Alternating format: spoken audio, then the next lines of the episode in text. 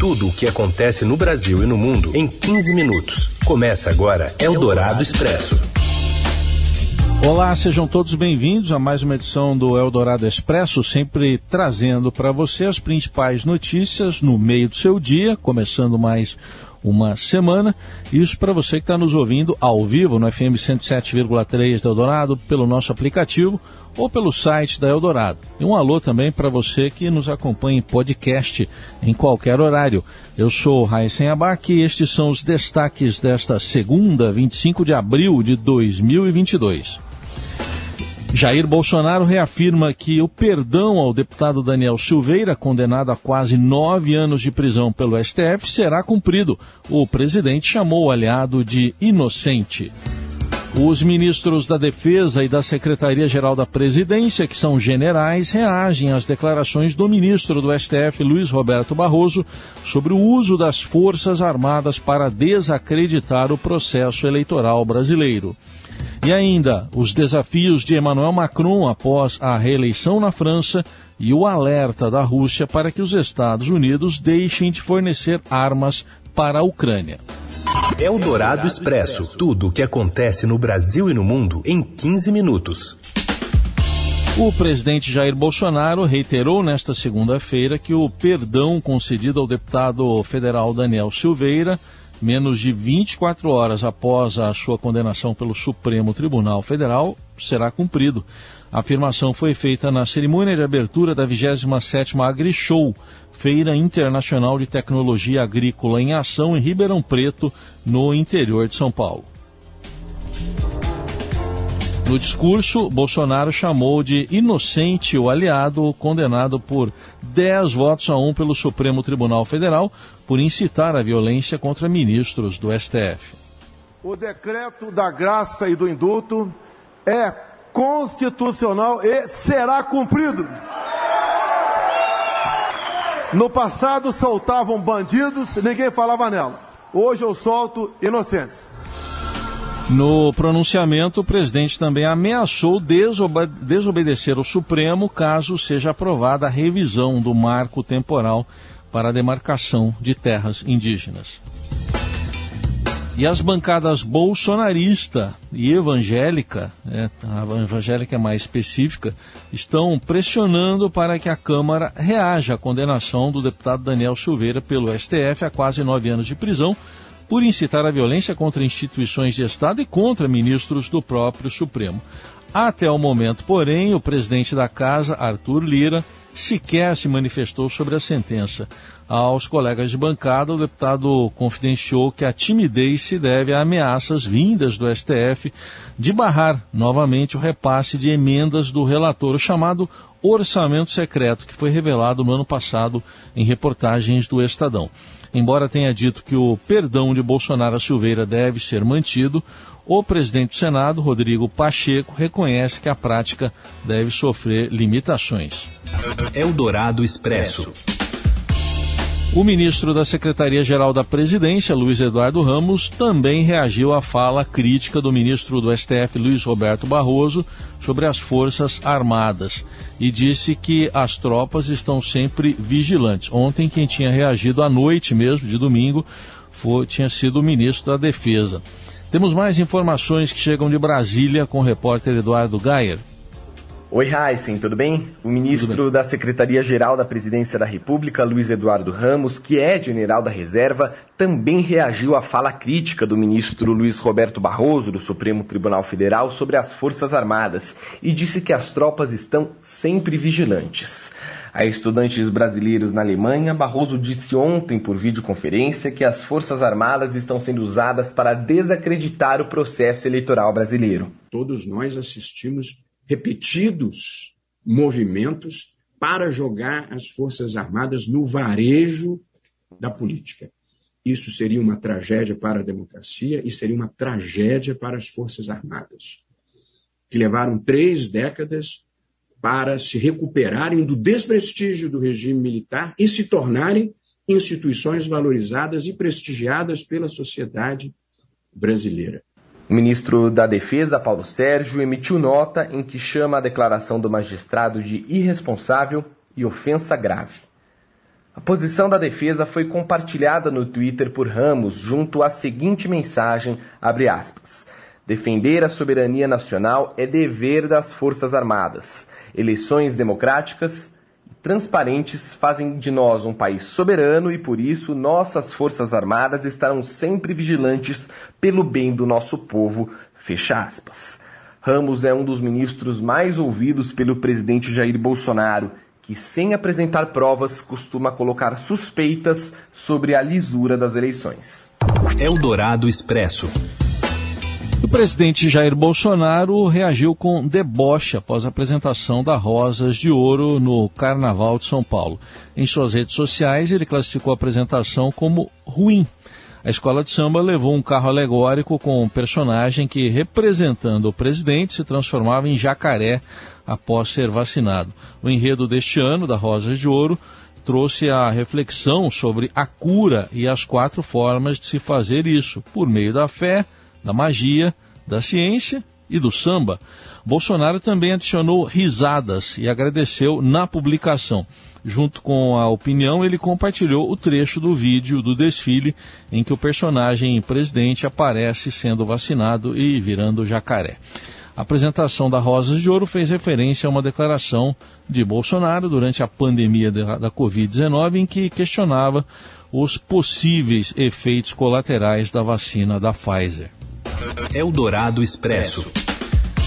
O ministro da Economia, Paulo Guedes, está com Covid-19. A assessoria de imprensa do Ministério da Economia informou, que, informou hoje que o ministro teve teste positivo e que, por causa disso, cancelou os compromissos presenciais previstos para esta semana. Com sintomas leves e tendo tomado as três doses da vacina, o ministro manteve a agenda de reuniões virtuais e permanecerá em isolamento, informou o Ministério em nota à imprensa. Guedes esteve na semana passada nos Estados Unidos, onde participou de reuniões do Fundo Monetário Internacional e do Banco Mundial, e ele retornou ao Brasil no sábado. Eldorado Expresso. O presidente Emmanuel Macron foi reeleito na França neste domingo. Apesar da baixa participação, o candidato de centro, centro-direita, teve 58,6% dos votos contra 41,4% da rival, Marine Le Pen da extrema-direita. Le Pen reconheceu a derrota pouco depois da divulgação das projeções de boca de urna e Macron celebrou a vitória em escala menor que em 2017, quando chegou ao Palácio do Eliseu. Em entrevista à Rádio Eldorado, o professor de Relações Internacionais e Economia da FAAP-FGV, Vinícius Rodrigues Vieira, avaliou que, apesar da vitória, Macron terá um desafio nas eleições legislativas de junho, com o avanço do partido da derrotada Marine Le Pen. Me parece que ela vem numa trajetória de ascensão, ela e o seu partido, a RN, né, o Rassemblement National, né, que seria, numa tradução livre, uma reunião nacional, e ela conquistou aí o maior, a maior fatia de votos desde que eh, esse partido, né, antes era Frente Nacional, né, é um partido de ultradireita, um partido que defende aí políticas antiliberais, é muito crítico, para dizer o mínimo, em relação à União Europeia, e conquistou aí é, um número muito expressivo de votos, o que indica que o partido dela pode sim ter força naquele que é o próximo capítulo para decidir o equilíbrio de poder dentro da França, que é o que? As eleições legislativas de junho. Então Macron ele ganha, ele tem um novo mandato sem dúvida, só que ele não tem um sucessor aparente em 2027. Né? Ele precisa urgentemente construir um nome de modo que a extrema é, direita na França seja barrada nas próximas eleições em definitivo. A Rússia fez um alerta aos Estados Unidos nesta segunda-feira para que o país deixe de fornecer armas para a Ucrânia. Segundo o embaixador de Moscou em Washington, o grande envio de armas pelo Ocidente inflama o conflito e a continuidade levaria a mais perdas na guerra. Apesar de os Estados Unidos descartarem o envio de suas próprias forças militares ou da OTAN para a Ucrânia, Washington e seus aliados europeus fornecem armas a Kiev desde o início da guerra, que chega hoje a 61 dias. O embaixador da Rússia nos Estados Unidos, Anatoly Antonov, afirmou que tais entregas de armas visam enfraquecer a Rússia, mas aumentam o conflito na Ucrânia e minam os esforços para chegar a algum tipo de acordo de paz. Neste domingo, os Estados Unidos anunciaram um novo pacote de ajuda militar, elevando o total desde o início da guerra a 3 bilhões e 700 milhões de dólares. A informação foi dada pelo secretário de Estado americano Anthony Blinken e pelo secretário de Defesa Lloyd Austin, que visitaram Kiev ontem. Eldorado Expresso. A ONU Mulheres vê estagnação na diversidade da propaganda no país. Temos mais informações com o editor de negócios do Estadão, Fernando Scheller. Uma pesquisa da ONU Mulheres, a qual o Estadão teve acesso com exclusividade. E ela mostra, essa pesquisa, que a diversidade e a inclusão na propaganda brasileira ainda são muito mais um discurso do que prática. E por quê? A pesquisa analisa vários aspectos, como identidade sexual, é, raça e gênero, por exemplo, mas é, a gente vai pegar aqui o recorte de raça para a gente ter uma ideia. Por exemplo, entre as propagandas protagonizadas por mulheres, um total de 27% foram protagonizadas por mulheres negras. É um recorde desde que a pesquisa começou a ser feita, em 2015, mas os próprios realizadores da pesquisa dizem que é um recorde falso. Primeiro, porque segundo o IBGE, 56% dos brasileiros se autodeclaram negros no censo, e segundo, porque a pesquisa começou a ser feita em 2015, quando a representatividade de homens e mulheres negras era muito baixa na propaganda, por volta de 3%, e a pesquisa viu um salto para cerca de 20% em 2017 e 2018. Mas desde então, ela ficou estagnada, mas ali por volta dos 20%, um pouquinho acima, um pouquinho abaixo, e mostra que ainda muito, muito caminho a percorrer nesse sentido do país. Eldorado Expresso. A Secretaria-Geral da Presidência da República informou que o presidente Jair Bolsonaro editou medida provisória com ações para reduzir o tempo de espera no atendimento a beneficiários do INSS. De acordo com o órgão, a medida tenta combater efeitos da pandemia que, com o fechamento de agências da Previdência, elevou, elevou o tempo de espera do agendamento de perícia médica de 17 dias em janeiro para 66 dias atualmente. Há um estoque de 762 mil agendamentos pendentes na fila da perícia médica. A principal mudança prevista na MP é a previsão de que poderá ser dispensada a emissão de parecer da Perícia Médica Federal quanto à incapacidade laboral sendo benefício concedido com base em atestados e laudos médicos. Por outro lado, segurados que estejam recebendo auxílio acidente, concedido judicial ou administrativamente, estarão obrigados, sob pena de suspensão do benefício, a submeter-se a exame médico, processo de reabilitação profissional ou tratamento.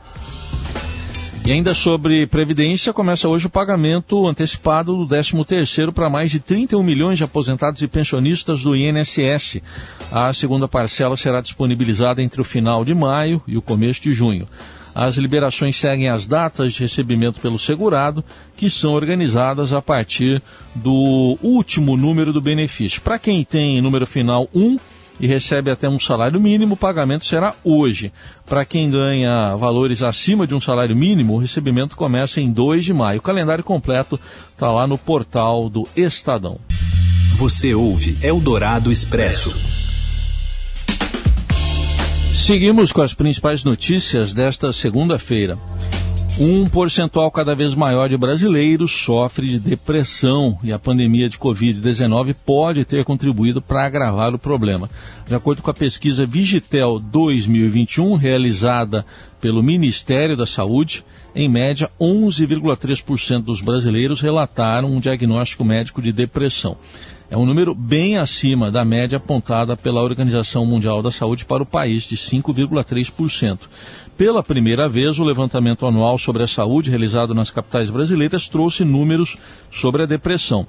A doença psiquiátrica é, uma, é mais prevalente entre brasileiros do que o diabetes, que atinge 9,1% da população.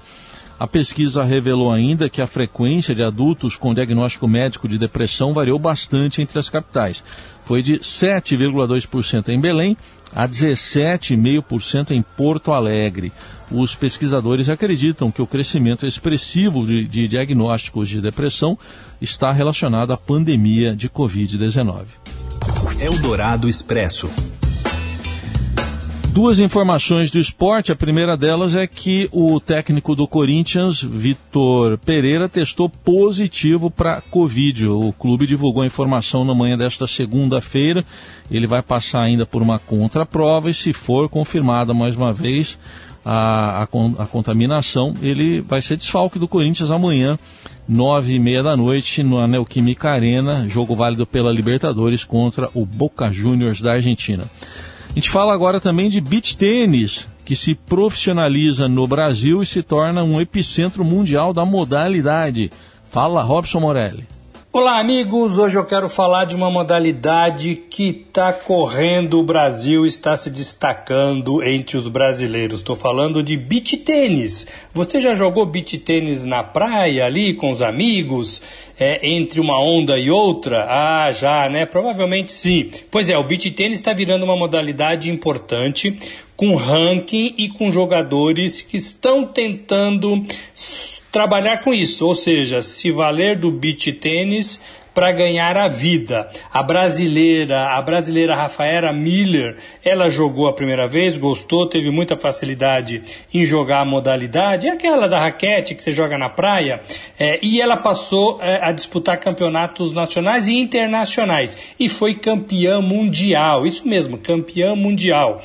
É, hoje ela é terceira no ranking mundial, um ranking organizado, um ranking bem feitinho.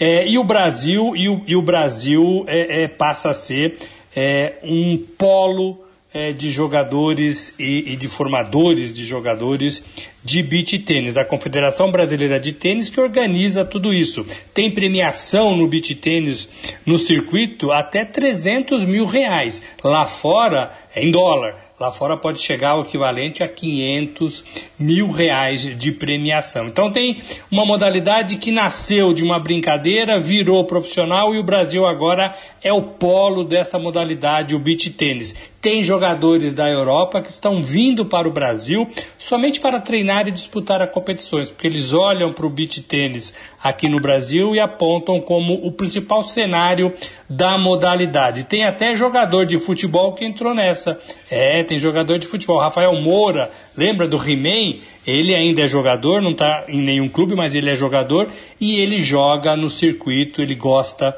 de beach tênis e isso é bacana. Os brasileiros estão subindo na modalidade, no ranking da modalidade cerca de 20% é, do masculino já é do ranking, né, já é formado por jogadores brasileiros é, e o feminino saltou de 13% para 18% no ranking da modalidade entre as mulheres. Então, o beach tênis, que era uma brincadeira que começou nas praias aqui do Brasil, agora se torna uma modalidade é, interessante e regulada, quase profissional. É isso, gente. Falei, um abraço a todos, valeu. Eldorado Expresso. Toda noite eu tenho o mesmo sonho. E aí? Está ouvindo aí um trecho do trailer do novo filme do Doutor Estranho, que é uma das maiores apostas da nova fase do universo cinematográfico da Marvel, Doutor Estranho no Multiverso da Loucura. Só que o filme não vai ser exibido nos países árabes. A Disney se recusou a cortar a personagem uh, lésbica do filme, personagem América Chaves, o que levou a Arábia Saudita a proibir o filme e os cinemas do Catar e do Kuwait a interromperem a venda antecipada de ingressos monarquias teocráticas, esses países tratam a homossexualidade como crime.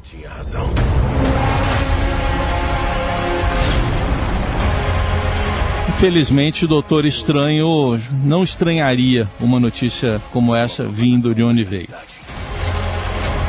Não passará impune.